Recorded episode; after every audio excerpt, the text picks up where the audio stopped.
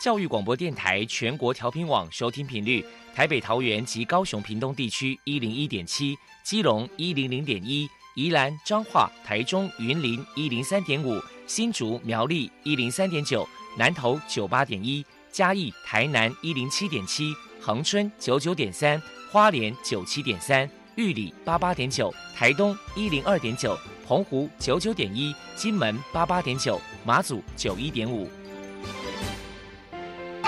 爱是包容，爱是牺牲，爱是分享，爱是服务。因为爱，特殊教育充满了无限的可能。用爱关怀身心障碍同学的未来，用心倾听资赋优异子女的心声。欢迎老师、家长、同学们，大家一起加入特别的爱这个大家庭。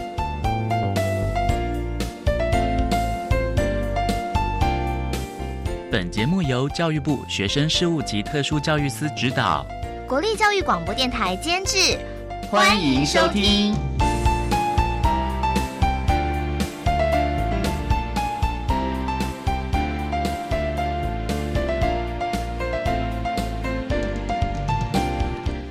因为爱，我们在空中相遇。欢迎您再度收听《特别的爱》，我是小莹。这个节目在每个星期六和星期天的十六点零五分到十七点播出。在今天节目中，将为您安排三个部分。首先，在“爱的小百科”单元里头，波波将为您安排“超级发电机”单元，为您邀请蒲公英听雨协会的理事长谢立芳谢理事长为大家提供相关的资讯。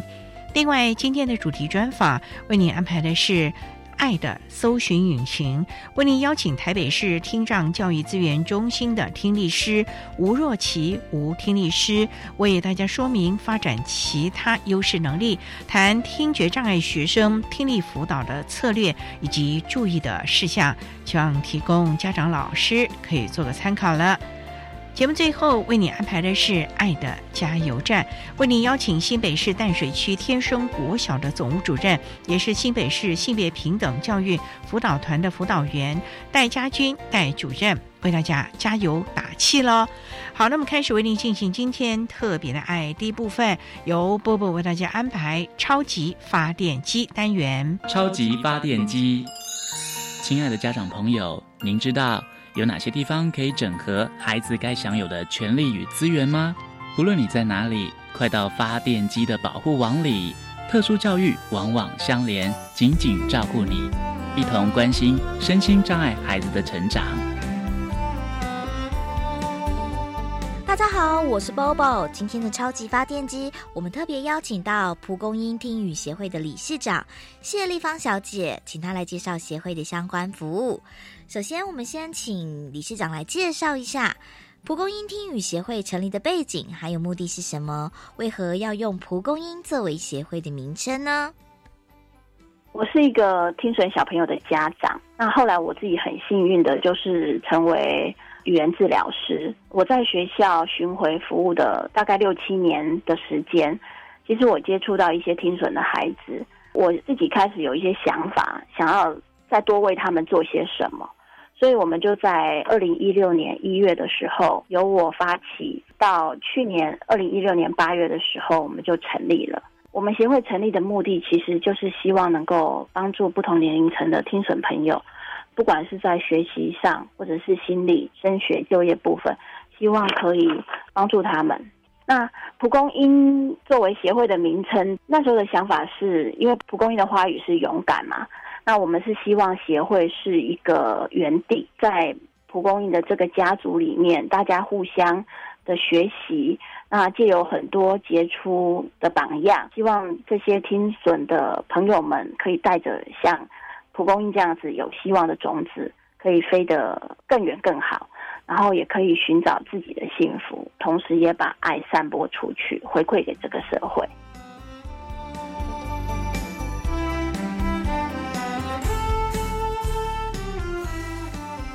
下来，我们就请理事长介绍一下协会的服务对象，还有服务项目包含了哪一些。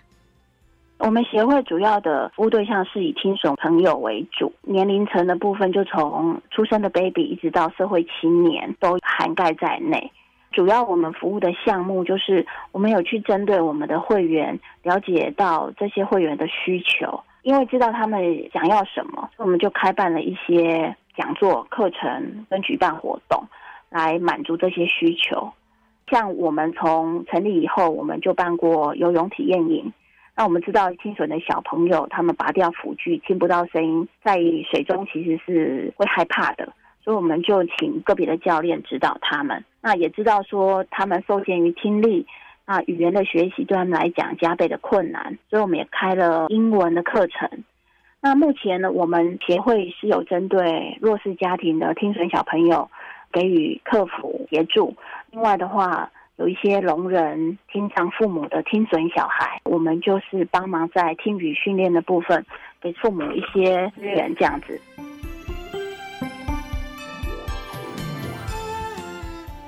再来，我们就请理事长介绍一下协会平时会举办哪些活动，与人们互动交流。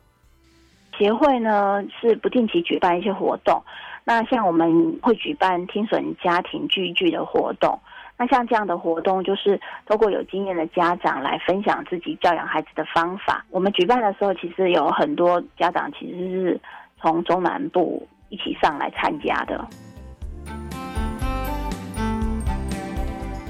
请教一下谢理事长，蒲公英听语协会在二零一八年有哪一些计划呢？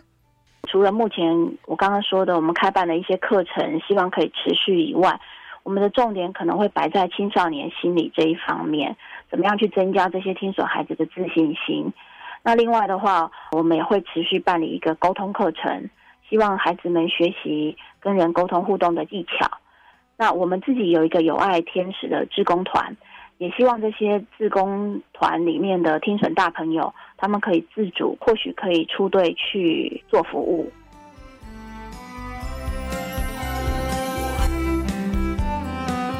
如果民众有任何的需求跟疑问，关于协会的联络方式是：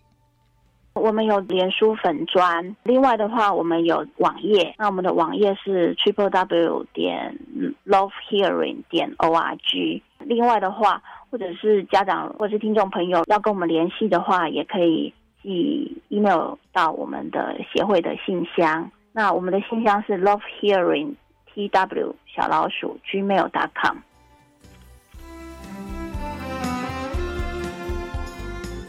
请教一下，谢理事长，如果说家里有听损儿，家长在教养上该注意哪一些事情呢？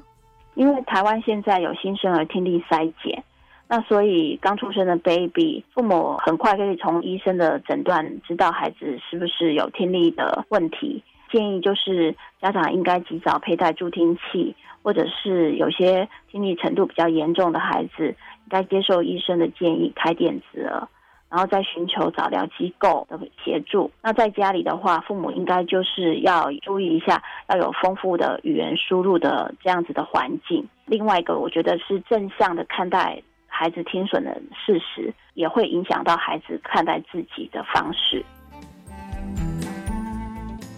另外，在亲师沟通上又该注意哪些事情？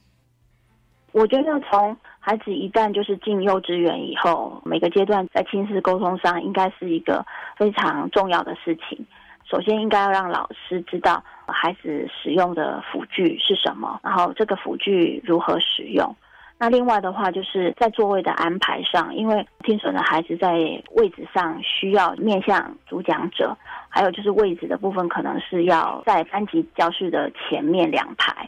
另外的话，可能在沟通的部分，呃，就是尽量靠近孩子的右耳说话这样子。再来，我们就请谢理事长破除一下一般大众对于听损儿有哪一些错误迷思。嗯，一般大众知道孩子听损，就会觉得说，哎，那他会手语吗？还有就是他讲话不清楚。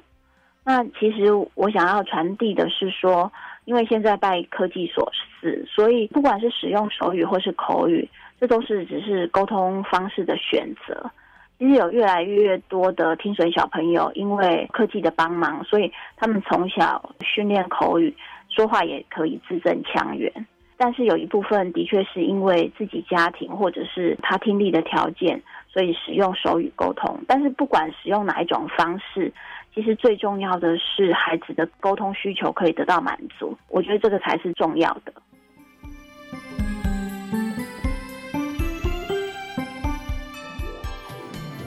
最后还有什么样的话想要传达的呢？其实我们协会成立到现在短短的一年多时间，目前我们是没有政府的任何补助，所以我们其实都是靠小额的捐款，还有就是协会里监事的募款。所以其实我们也很希望说，听众朋友，如果你们有任何的资源，都可以跟我们协会联系，我们也很需要社会大众的帮忙。谢谢蒲公英定语协会的理事长谢丽芳小姐接受我们的访问。现在我们就把节目现场交还给主持人小莹。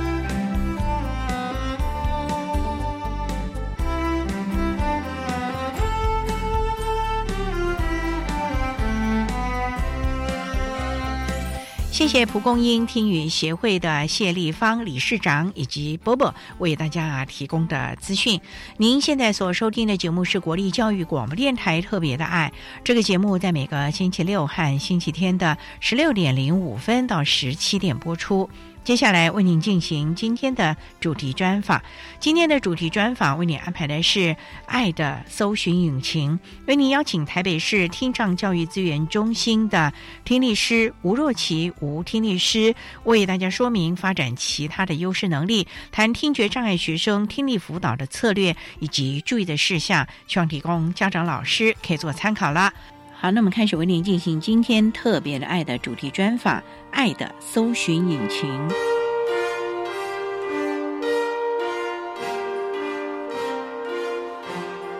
爱的搜寻引擎。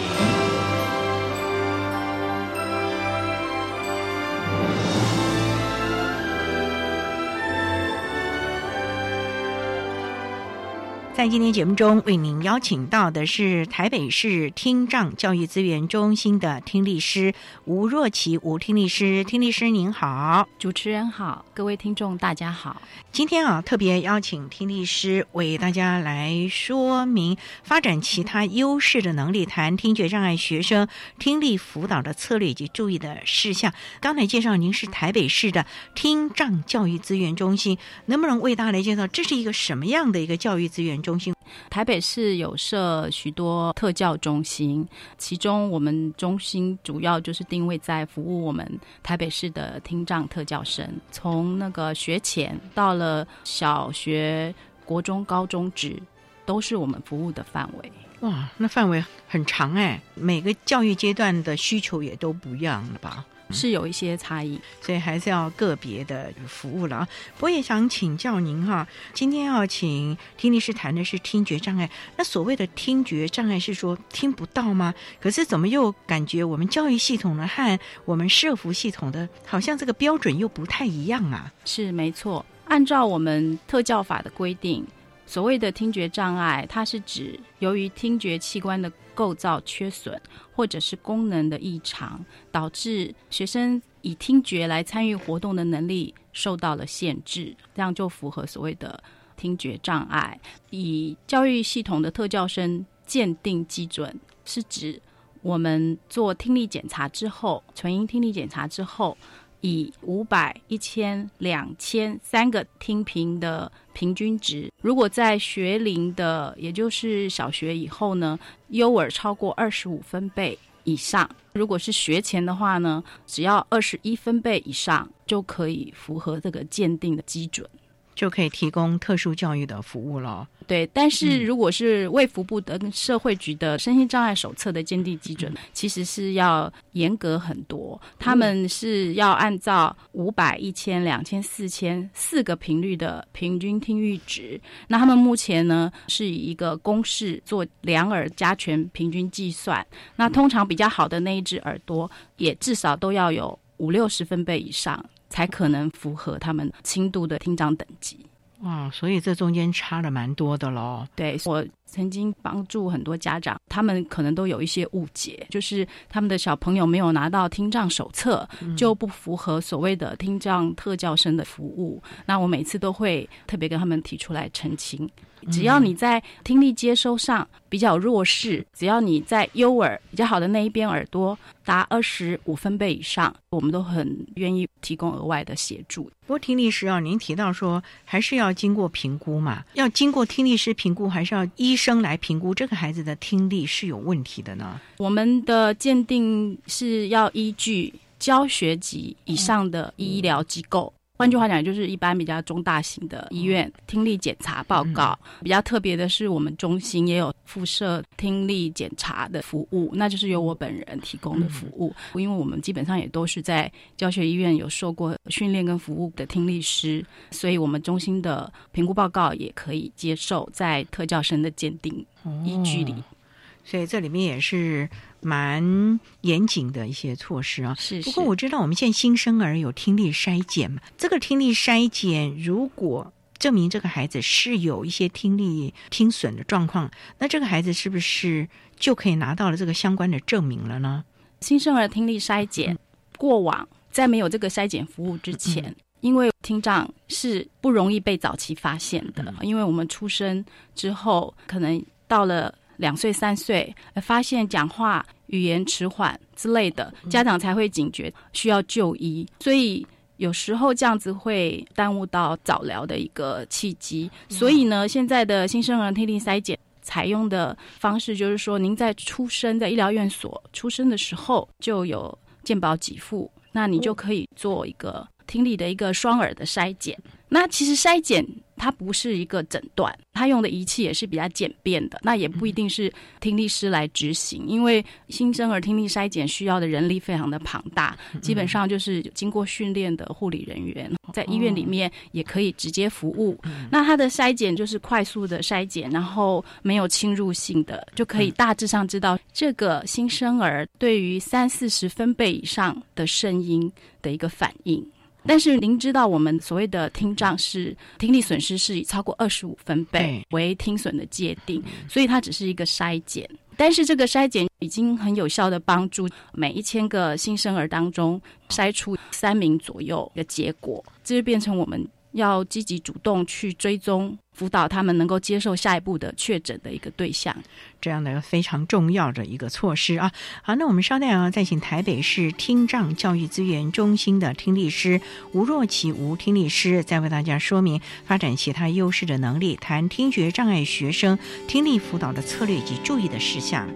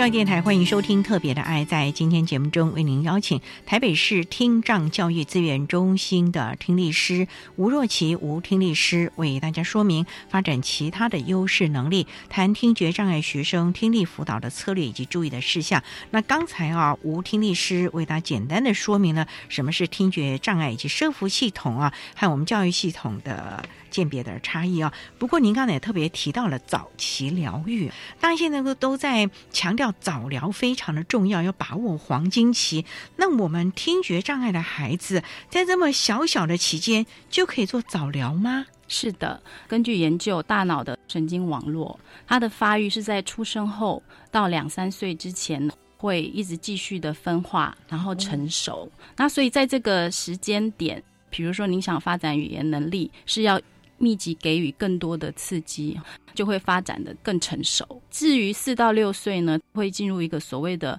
停滞，就是他的成长会减缓这样的一个生理现象。所以语言的学习的确是有所谓的黄金期，所以都是建议希望能够在两岁到三岁以前要有语言的一个介入跟训练。波婷尼师啊，这么小 baby 啊。来做听力的训练，他能懂吗？恐怕连声音可能都听不清楚，而且那么小，哇哇哇的呢。那听力师怎么办？这不是难为你们吗？哦，没有，语言的训练其实是要逐步长时间的累积的。以我们做新生儿听力筛检来讲，它有所谓的一三六的原则，也就是说，希望在出生一个月之内，你能够做过筛检。筛检如果需要被关注跟追踪的新生儿，也希望能够在三个月之内就能够到医学中心做确诊，还有确诊哦，对，确定是听损的诊断。因为满月前做的是筛检，刚有解释过。对，那要确定说到底听损的程度，可能这个叫确诊，那个是要到比较大的医疗院所去。如果确诊出来，大约的评估出这个新生儿的听损。可能是轻度、中度或重度，甚至极重度的诊断之后呢？其实我们国内外很多经验发现，六个月以内，如果戴上助听器，开始给予外界环境声音的刺激，其实可以在三岁发展出跟同样年龄的儿童同样的语言能力。真的，所以这个早疗非常的重要。那如果错过了这个语言学习的黄金期，那我们临床观察到，就是之后是事倍功半。要花非常多时间来训练，但是成效可能没有办法那么良好，所以还是要把握那个黄金期间，所有的练习或者是加强咯。是，所以这个部分呢，也真的要提醒家长，真的。不要讳疾忌医，早点提供早疗，进行早疗，相信对孩子您将来啊要花费的时间精力，甚至于这个成效，其实有做早疗跟没做早疗是差很多的啊。好，那我们稍待要再请台北市听障教育资源中心的听力师吴若琪吴听力师，再为大家说明发展其他优势的能力，谈听觉障碍学生听力辅导的策略以及注意的事项。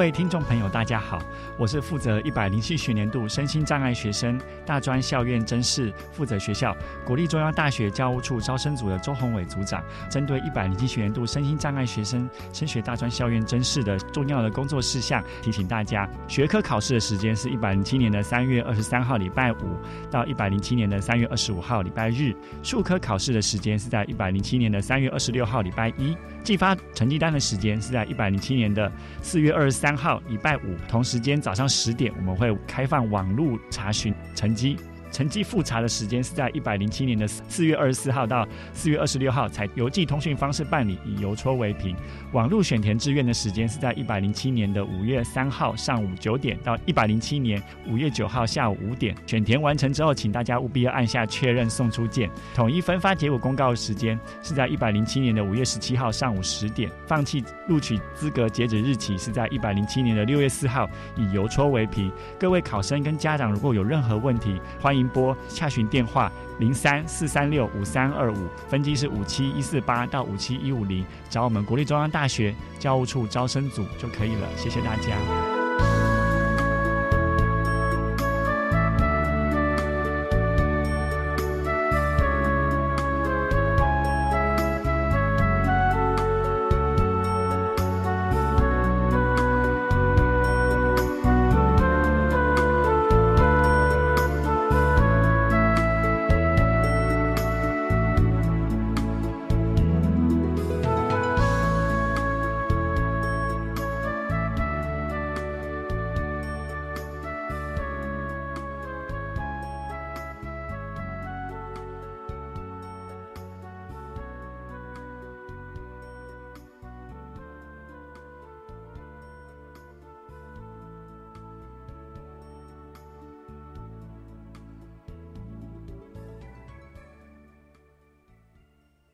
大家好，我是行政院长赖清德。一九六六长照服务专线已经启用，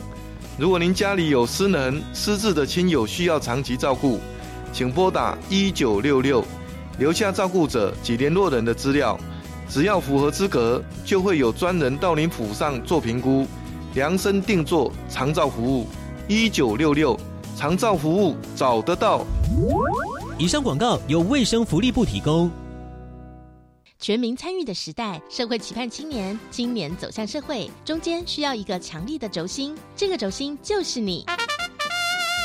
一百零七年审议民主主持人人才培训计划开放报名，想训练会议主持技巧与思辨能力吗？想充分运用所学推动审议制度吗？凡年满十八到三十五岁，至青年署官网填写资料报名就可以喽。民主社会的未来等你来转动。以上广告由教育部青年发展署提供。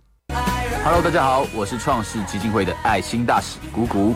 你知道维持一位植物人一天的照顾需要花费多少尿片及看护垫吗？即日起至一零七年二月二十八日止，邀请大家到全台 OK 超商，透过 OK Go 机台，以行动力支持公益，帮助植物人卫生用品。爱心专线零二二二三九七八零二二二三九七八零二。管那么的水，落嘎西木啊！大家好，我们是 OK 合唱团。您现在收听的是教育电台。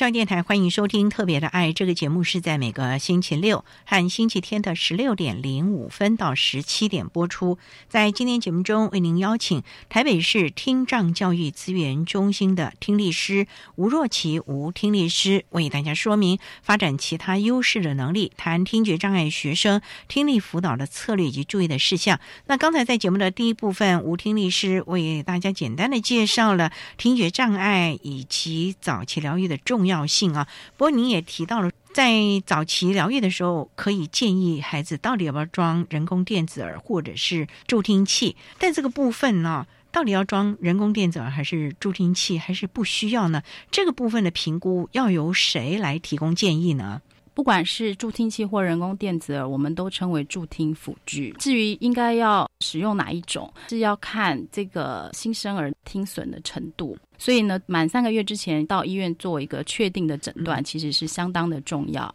因为确诊是透过多个不同的听力检查方式交叉比对，由医生给一个诊断，告诉您说您的宝宝可能是。听力损失范围是轻度、中度、重度还是极重度？不管怎么样，其实我们并不会马上为那么小的婴幼儿建议做人工电子耳手术。通常建议他要先佩戴没有侵入性的助听器一段时间，同时观察这个新生儿的反应，是不是会开始对声音有察觉啊，寻找回应的一些状况出现。等到他月数比较大以后，可以开始施以语言训练。助听器。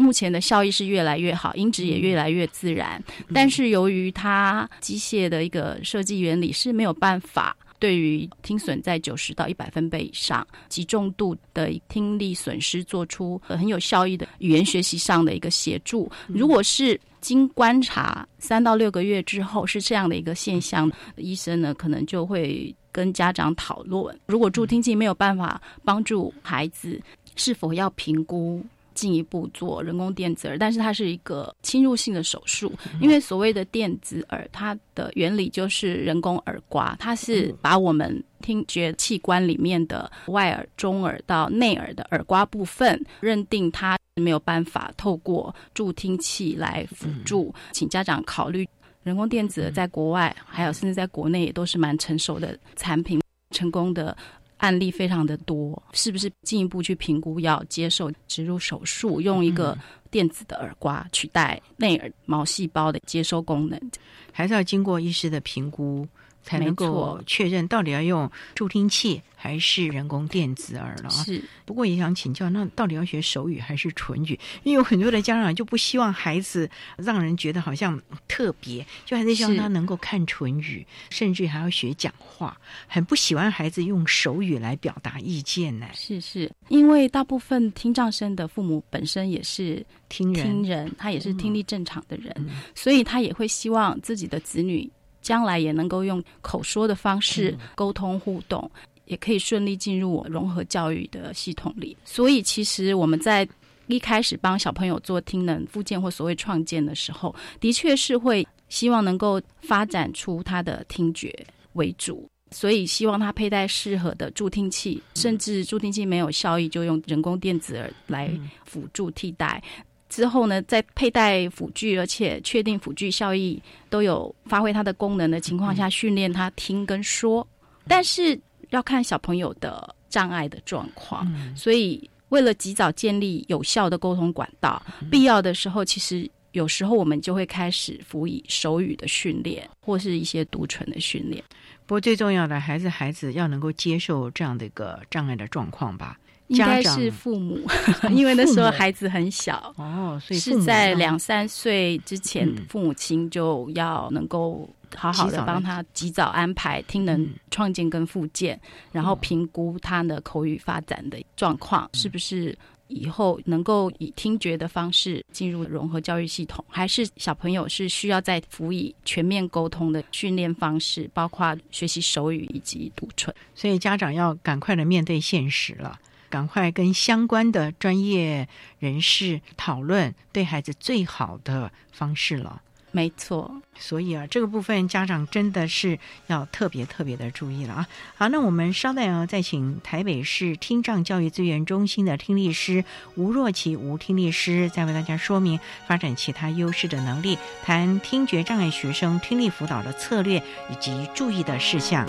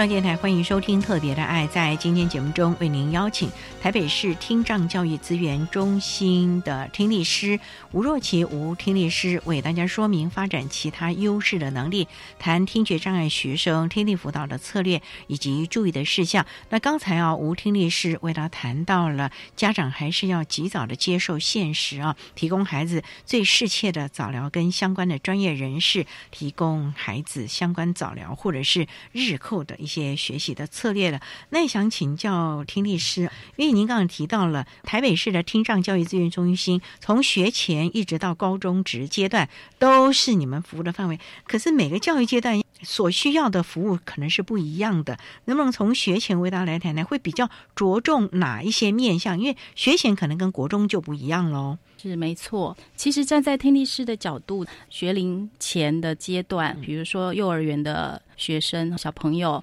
还属于在语言发展重要的一个阶段。这个时候呢，听得到的你才能够说得出来，所以常常会观察到有小朋友讲话，老师会有一些音出不来，比如说高频气音、滋呲嘶。发不出来，是因为他可能有高频部分的听损，或者是说他的辅具高频的效益不足，这些都会影响到他口说的能力。所以在学前这个阶段呢，我们非常重要的是他的听能的维护。所谓听能的维护，就是说他。佩戴了不管是助听器或电子耳这一些助听辅具呢，有没有良好的效益？那有没有好好的使用跟管理以及维护？那其实不管助听器或人工电子耳都是属于电子产品，他们也都会有故障，也会有生锈，那也需要去保养，甚至是需要去重新调整设定增益量这样的一些情形。那所以在学龄前。非常重要，就是说家长还有幼儿园的老师，因为会是由他们来帮助这个学童来使用管理他的辅具。那例如说，在学校啊，是不是老师可以注意助听器可能没电了，他需要更换电池？小朋友他不会表达，他会一直带着助听器，其实他什么都没听到。还有。助听器佩戴的时候会有耳膜有没有戴好的问题？如果没戴好的话，可能这个助听器它会有一个回馈音，哔哔哔一整天，对小朋友来讲是很困扰，而且不舒服哎，他也听不清楚了啊，因为他没有戴好。像这种事情，如果在学校里面老师能够有这方面的训练跟了解，他可以帮助。幼儿换电池啦，帮他把辅具调整好啦，或者是异常状况可以回报给家长啦。睡午觉的时候，电子耳如果拿下来，睡午觉起来之后有没有带回去等等这些事情，其实因为幼儿自己还不具有辅具的一个管理的能力，所以这个时候是家长跟幼儿园的老师特别需要去费心了解。那这部分是听力师也会在入园或入校的时候，或者是。家长来到我们中心做评估咨商的时候，我们都会为他在解释说明训练。不过听力是这个时候需要我们的调频的麦克风老师要运用了吗？是是，助听器跟人工电子耳，我们归类为个人的听能辅具之外，台北市教育局这边鉴于教育的需求，我们有提供所谓的调频辅具系统，只要是我们台北市的特教生都可以来申请使用。调频系统功能跟助听器或电子不一样，因为它帮助的是远距离或者嘈杂环境的时候，透过老师佩戴在胸口的发射器，直接把老师。上课的内容，老师的叮咛，直接传送到小朋友佩戴的电子耳或助听器的接收器。特别是在学龄前幼儿园，没有固定的一个座位，活动是很开放的空间，小朋友有可能走来走去的情况下，非常多的家长跟幼儿园老师都。非常喜欢他们的听障小朋友带上调频系统，因为会发现带上之后，他随时都听到老师在叫他，或集合了，或者现在要做什么样的指令跟动作，对于他的学习成效是很有帮助的。所以这个部分呢，真的是家长还有老师要协助我们的孩子运用，而且要接受。这个听障辅具了，是，否则到了小学，恐怕同才之间，就让孩子心理上会有一些的状况了啊。好，这是学前的状况。那到了国小呢，可能要开始学习我们的什么注音符号啊什么之类的，要学国字的发音嘞。那这个部分该怎么办呢？小朋友从幼儿园要转衔到国小的阶段的时候，在幼儿园中大班的时候是有一个任务，就是要开始训练这个小朋友能够知道怎么样带上他的助听器或电子耳，知道怎么样要把调频系统拿给老师开启，开始要慢慢能够自我管理自己的辅具。那上了国小之后呢，我们会有个幼小衔接的会议。也会让学前的老师跟国小的老师之间对于这个小朋友有一些认识，特别是辅具的使用也是要交接的，因为。上了小学之后，跟幼稚园比较不一样，就是要比较长的时间坐在一个固定的位置上，经常使用同一间教室。所以小学阶段，我们听力师会比较琢磨的就是校园升学环境的评估跟建议。比如说，可能在入小学之前，我们可以先去做校园参观，必要的话，听力师也可以入校去了解校园环境，可以建议可能哪一些区域。环境比较好，比较适合作为听障生长时间学习的教室，或者是如果必须在某一栋教室的几楼，可是它很临近马路，或者是靠近篮球场，或者旁边就是音乐教室等等，有这些不利的声学影响因素的时候，可以隔音的设施，这个是校园环境的建议。那另外进了一个固定的教室之后，还有一个座位选择方面的一些考量，这也要考量哦，因为。听障生他可能是两只耳朵都有听损，那也可能两只耳朵里面有所谓的优耳，也就是说他是比较依赖某一只耳朵，他的听能是比较好的。那这样的话就会影响到他教室是要坐靠左边还是靠右边，因为听障生在语音接收需要一些比较好的一些环境，所以呢，基本上我们希望他是能够比较靠近老师。对于一些听力程度、听损程度比较重，需要一些视觉线索辅助，比如说板书，对这个小孩在确认他所接收的语音资讯会比较轻松的话，座位也是要能够看得清楚黑板。这些考量之外，如果这一位听障生，比如说他是佩戴人工电子耳，电子耳戴在右耳，可是左耳呢是极重度。佩戴的是助听器，可是助听器可能效益就没有电子耳那只耳朵那么好。这个时候，他座位安排是要让他的电子耳那个耳朵要尽量朝向老师。像有一次我入班，就观察到有一位听障的学生，他上课的时候一整节课他都是侧坐的。一开始以为他是好动，喜欢跟后面的小朋友聊天，因为大家都是面朝前面坐，只有他是侧坐。经过一整节课后的观察，我才了解，原来呢，他是一直想努力把比较好的那只耳朵朝向黑板前面，老师讲课的方向。后来我就建议，希望他做一些座位的调整。所以这部分还真的是要像听力师这样的专业人士来提供建议了啊！好，那我们稍待啊再请台北市听障教育资源中心的听力师吴若琪吴听力师，再为大家说明发展其他优势的能力，谈听觉障碍学生听力辅导的策略以及注意的事项。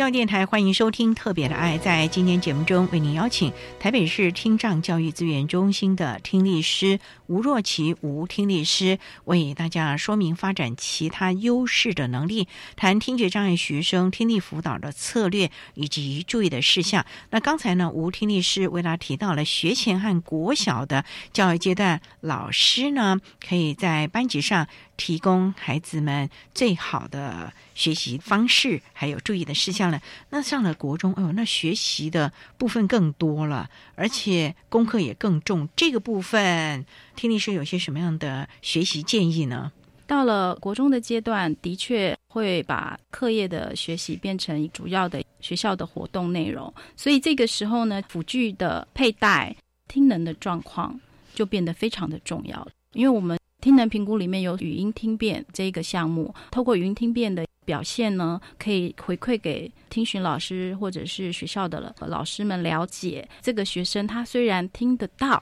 但不是每个字都听得懂或听得清楚，所以呢，需要做一些辅具的调整跟建议。那甚至呢，听障生在嘈杂的环境下，或者是远距离的环境下，一样都会有聆听困难的情形。所以国高中生一样，就是会有座位方面调频辅具。方面也是希望学校老师都能够帮助他配合使用，所以在这个部分呢，可能座位啦，还有整个环境的调整是非常重要的啊。那国中、高中其实还要有所谓的跑班制啊等等的，以及分科的老师。那么在这个部分，听力师是不是也要建议其他科目的老师，而不是只有导师提供孩子适切的协助喽？是没错。因为不一定能够遇得到分科老师，所以基本上我们也是会请班级的导师要熟悉了解这个学生以及他的辅具的使用状况，必要的时候也是要鼓励以及教导各科的老师了解他的调频系统，配合使用。不过哈，有一个问题想请教听力师啊，例如说像学前甚至于低年级啊，这孩子毕竟懵懵懂懂，所以比较需要老师和家长来协助。那中高年龄之后呢，听力师您去辅导协助孩子的时候，是不是要直接对孩子提供一些建议？老师和家长只在从旁辅助，因为其实最重要的还是孩子本身吧。您说的非常正确。我在做听能管理服务的时候，如果我是遇到了国高中生，他们可能也是会有家长陪同，但是我的主要咨商对象听能评估的一个说明，我会以这个学生为主，重点就是学生他要能够了解、关心自己的听力变化、听能状况，知道自己现在使用的辅具它的一些效能，以及要如何去维护保养等等。学会自己做好自己的听能管理，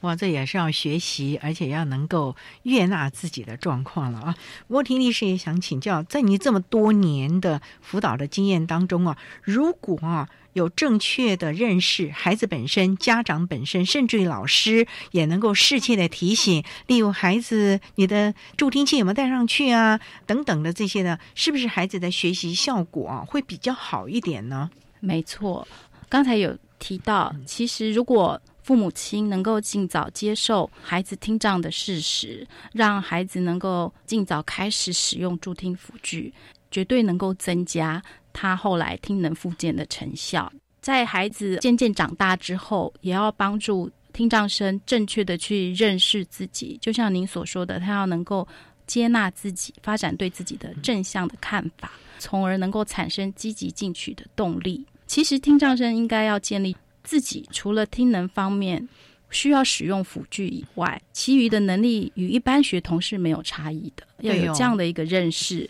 但是呢，学校的老师跟同学、跟已经有佩戴助听辅具的听障生沟通的时候，还是要多一份的耐心。例如用正常的语速跟音量，但是一定要面对面跟他谈话。让他可以看见你的脸部表情，必要的时候甚至可以书面确认，或者是提供一些讲义啊、板书啊、投影片的这些视觉辅助。如果我们可以做到这样的话，其实听障生一样也能够参与班级事务，而且能做出很大的贡献。听障生逐渐长大，从国高中进入大专，甚至社会的过程当中，我们也希望教育体系共同来团队服务，辅导听障生发展出自我倡议的能力，也就是他能够对自己有正向的自我概念，积极主动对别人说明他的需求。从而发挥他自己的潜能以及优势，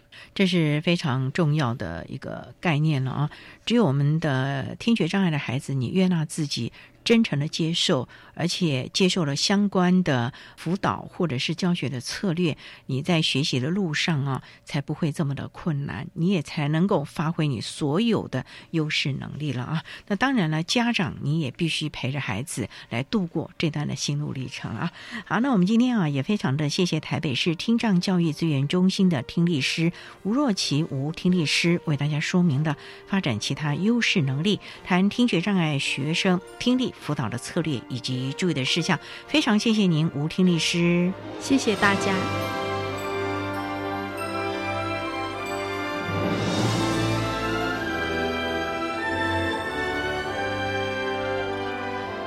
谢谢台北市听障教育资源中心的吴若琪听律师为大家提供的相关资讯，希望提供家长老师可以做参考。您现在所收听的节目是国立教育广播电台特别的爱节目，最后为您安排的是爱的加油站，为您邀请新北市淡水区天生国小的总务主任，也是新北市性别平等教育辅导团的辅导员戴家军戴主任为大家加油打气喽。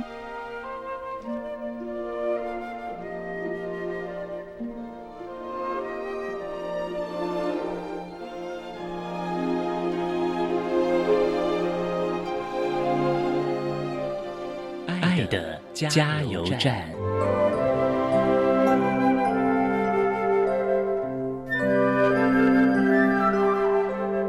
各位听众，大家好，我是新北市淡水区天生国小总务主任兼新北市性别平等教育辅导团的辅导员戴家军。针对特教生在国小教育阶段性别平等教育的教学重点及防范未然之道呢，以上我有两点的建议可以跟各位听众分享。首先，在教学的部分呢，教学目标，我希望各位老师在操作的时候要能够具体明确，因为对特教生来说，太多的抽象推论他们是无法理解的，所以尽量在课堂上的时候，我们只教单一的概念，例如在指导身体界限的部分，孩子他可能无法了解身体界限会因人而异。所以呢，我们就要具体的告诉孩子，身体界限这个概念，能够不要碰触别人身体的时候呢，他就是绝对不行。这样具体的指令去教导孩子。那在课程上面呢，除了内容明确之外呢，在操作上面呢，有一点小建议可以跟各位分享的，就是。我们要不厌其烦、反复的操作，直到孩子学会这样的技巧。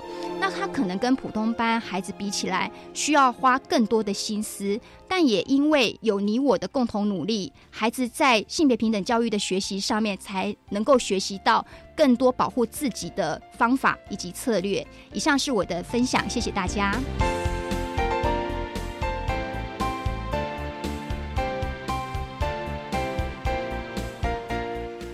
今天节目就为您进行到这了，感谢你的收听。在下个星期节目中，为您邀请台北市学校系统的巡回物理治疗师林静瑶林巡回物理治疗师为大家说明温柔的坚持，谈肢体障碍以及脑性麻痹学生辅导的策略以及注意的事项，希望提供家长、老师还有同学们可以做个参考。感谢你的收听，也欢迎您在下个星期六十六点零五分再度收听特别的爱。我们下周见了，拜拜。拜。